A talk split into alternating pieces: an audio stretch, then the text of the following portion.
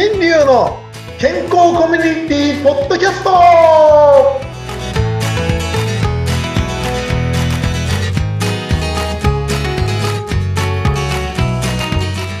ミスターマウスピースこと大橋新流です。はい、お相手はフリーアナウンサーのうなみいくよです。今日もよろしくお願いします。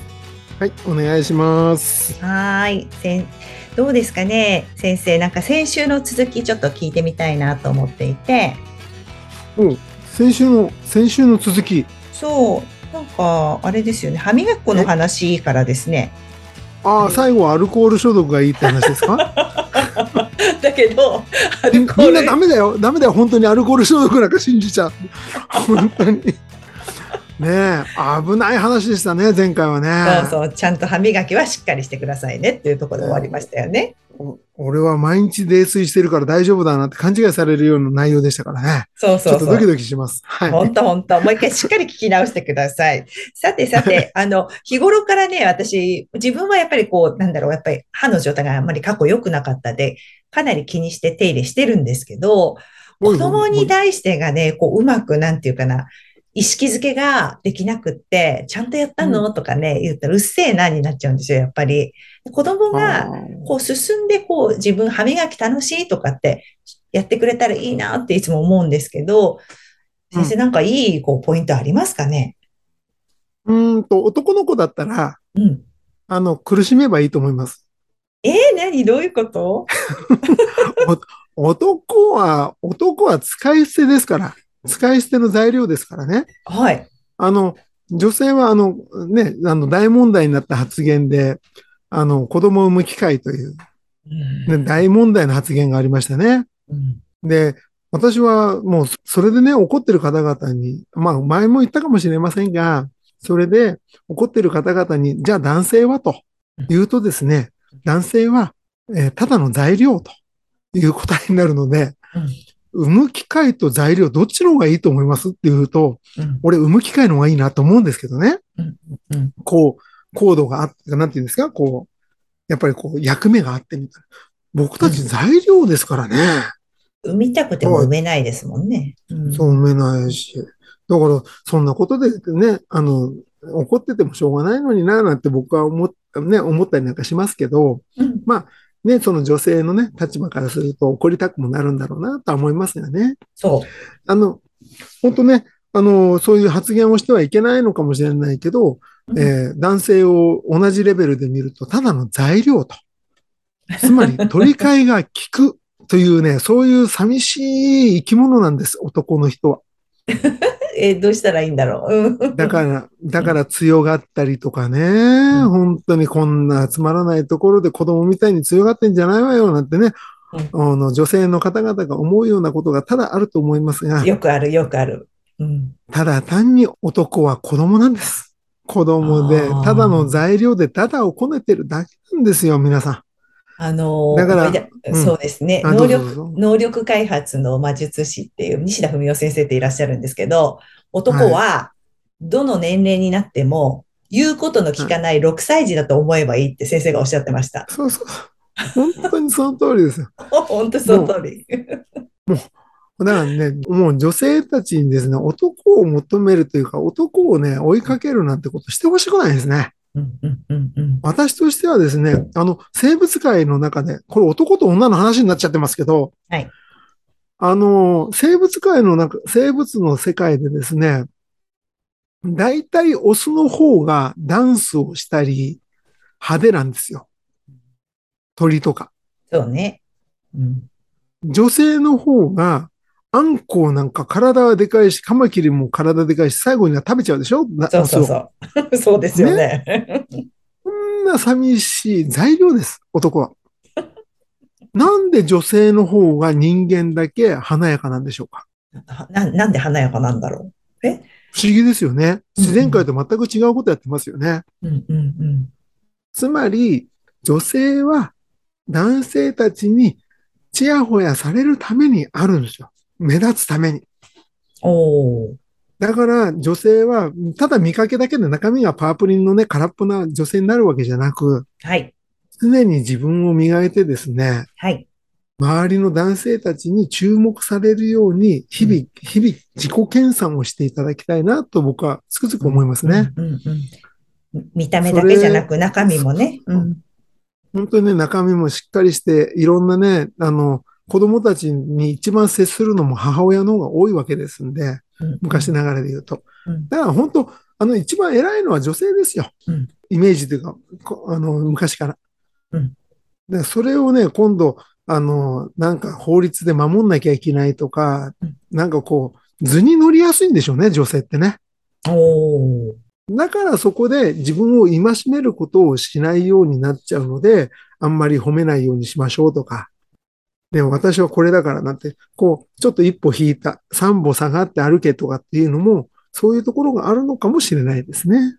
うんうんうんな、まあそれはね、ちょっと男尊女卑とかなんかね、いろんなこと言われちゃうかもしれないですけど、本当に、あの、基本はベースは女性がね、すごく、あの、なんていうんですか、女性を求めて男性がダンスをしたりとか格好をつけて派手になって、で、女性に受け入れられるのが自然界の習わしうんうんというお話でございます。うんうんうんあれ？これ何の話でしたっけ？えー子供、息子に歯磨きを。先生、どこ、そうそうそうそういつ戻ってくるのかと思って。はい。まあ、そんなちょっと余計な話ばっかりでもう だいぶ経っちゃいましたけど。ね。ほんで、あの、そんな中ですね、こう、はいおと子供が男の子だったら、はい。もう、あの、可愛い子供だけど、もう次の子供作ってください。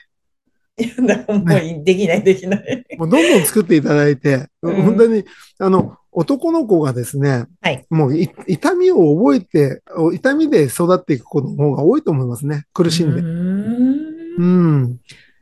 それでいいんですね。うん。もう男、男はそれ。はい。ほんで、あの、その中でも今、なんか、なんかこういろいろ性的な、性別の関係でなんかいろいろこう心は違うなんてわけのわからない状態。僕にはもうわけわからないです。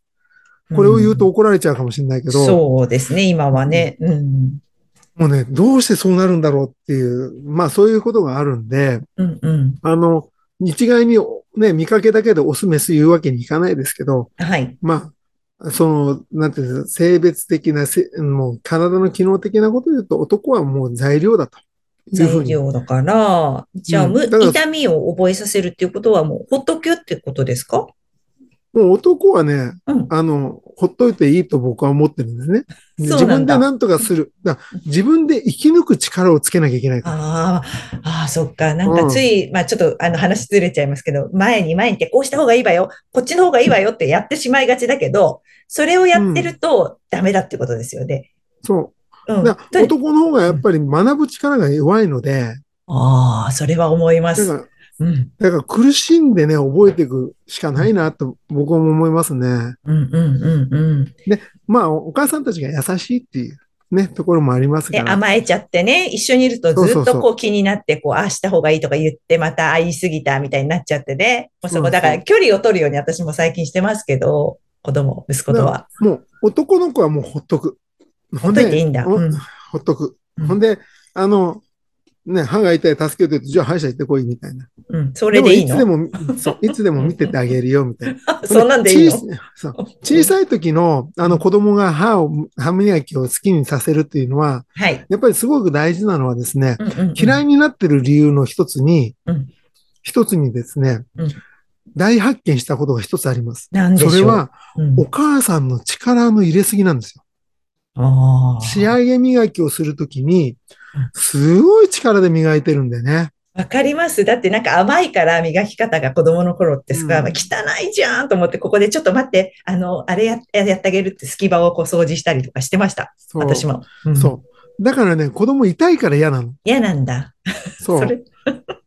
だから、子供たちが気持ちよくなるようにしてあげることで、うん、歯ブラシのうんちっちゃい歯ブラシを使うことが正しいとか思ってる人がいっぱいいるんだけど、うん力加減を考えると、ハイヒールで足を、を踏むのと、普通の運動靴で足を踏むの、どっちの方が痛いかって言ったらハイヒールじゃないですか。そうね。うんつまり、細くなってる、小さくなってる歯ブラシを使えば使うほど、同じ力でも痛くなっちゃう。そっか。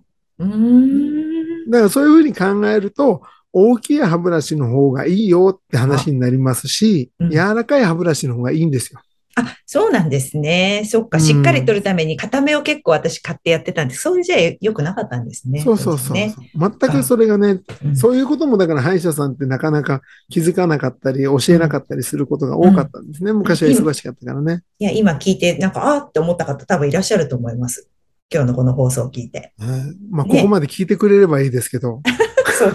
大丈夫です。途中男尊女卑の話が始まってるからね、そうでしたね。どうかなって思いますけどね。まあ、ここまで聞いてほしいですね。でもだからね、本当ね、気持ちよくした子供も気持ちいいものだったら続けます。そっか。